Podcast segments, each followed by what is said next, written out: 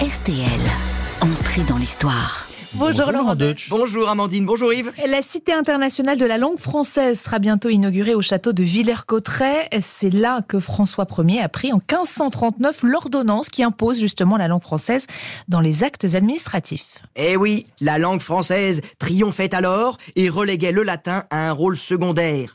Mais avant qu'elle ne devienne la langue officielle de l'État et de l'administration, notre langue française avait déjà une longue histoire derrière elle. Et tiens d'ailleurs, je vais vous poser une question. Oui. D'après vous, qui a été le premier écrivain français? Bah, on a parlé de l'auteur de la chanson de Roland ou de Chrétien de Troyes. Ah c'est vrai, c'est ce qu'on apprend à l'école, mais bien avant cela, au 9e siècle, il y a eu Nitard. Inconnu au bataillon, celui Ah bah ça c'est clair que personne le connaît et puis il a un nom à coucher dehors. Nitard. Oui. Et pourtant, Nitard, c'était pas n'importe qui. Ah bon C'était un des petits-fils de Charlemagne, à la fois homme d'église et chef de guerre redouté, Mhm. mais surtout, c'est lui qui a effectivement rédigé le premier texte en français. À ce bon Nitard. Alors, c'était quoi ce premier texte français? Un roman, un poème, un livre d'histoire? Pas du tout, c'était un texte politique. Bon alors, euh, très court, hein, euh, on va pas se le cacher, Oui. l'œuvre en français de Nitard, elle est assez réduite. Moins de dix lignes en tout, Ah oui. mais dix lignes qui vont bouleverser l'histoire de la langue. Il s'agit du serment de Strasbourg, la promesse d'une alliance entre deux petits-fils de Charlemagne, Louis II, roi de Germanie, Oui. et Charles II, roi de Francie. Je vais vous la faire courte, Voilà. ok?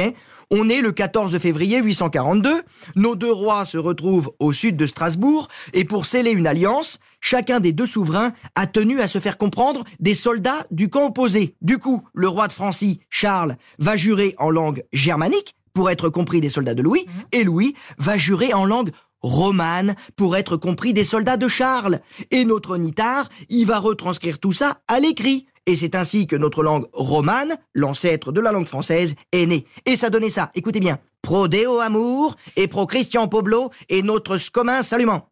C'est émouvant quand même, non Très. Ah Là, on devine le français qui dort sous les mots. Écoutez la traduction actuelle. Mm. Pour l'amour de Dieu, pour le salut du peuple chrétien et pour notre salut commun. Et puis ensuite, l'histoire a, a oublié ce fameux Nitard. Ah, complètement. Non, le mec, Nitard, c'est le chat noir des archéologues. Oui. On l'a enterré dans l'abbaye de Saint-Riquier, en Picardie, mais on a vite paumé la trace de sa sépulture.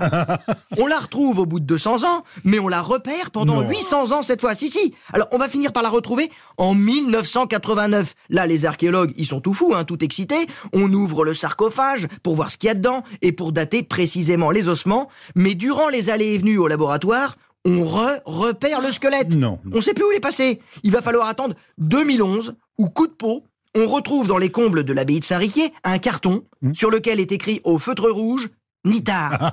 on ouvre le carton, il était rempli d'ossements. Bingo, on a retrouvé l'écrivain pour la troisième fois. Bon, alors, on le tient, maintenant, on va plus le lâcher. hein. Ah oui, sauf que euh, quand on a enfin soumis les ossements au carbone 14, le verdict a été terrible. C'était pas Nitard, Oui. car les ossements étaient plus tardifs selon les analyses. Bref, vous l'avez compris, on a encore perdu Nitard. Mais l'espoir reste entier parce qu'il y a un débat en fait. hein. Le, le carbone 14 n'étant pas fiable pour des ossements aussi vieux. Donc la quête de Nitard continue à la recherche de notre premier écrivain français perdu. Merci beaucoup, Laurent. Merci.